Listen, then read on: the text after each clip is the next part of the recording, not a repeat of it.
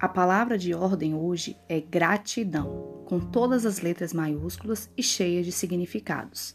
Ganhos, risos, amor, tranquilidade, igualdade, determinação, aprendizado e oportunidade. Oportunidade de viver, reconstruir, consertar, amar, respeitar e aproveitar cada momento de nossas vidas.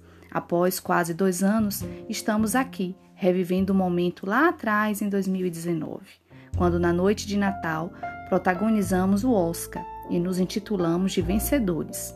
E que bom ter levado a sério cada estrela que compõe o painel com os nossos nomes, acreditando sermos vencedores, pois tal título nos ajudou a passar por uma pandemia cheia de medos, incertezas, intolerâncias e saímos realmente vencedores, com a maior de todas as premiações do Oscar, que é a nossa vida.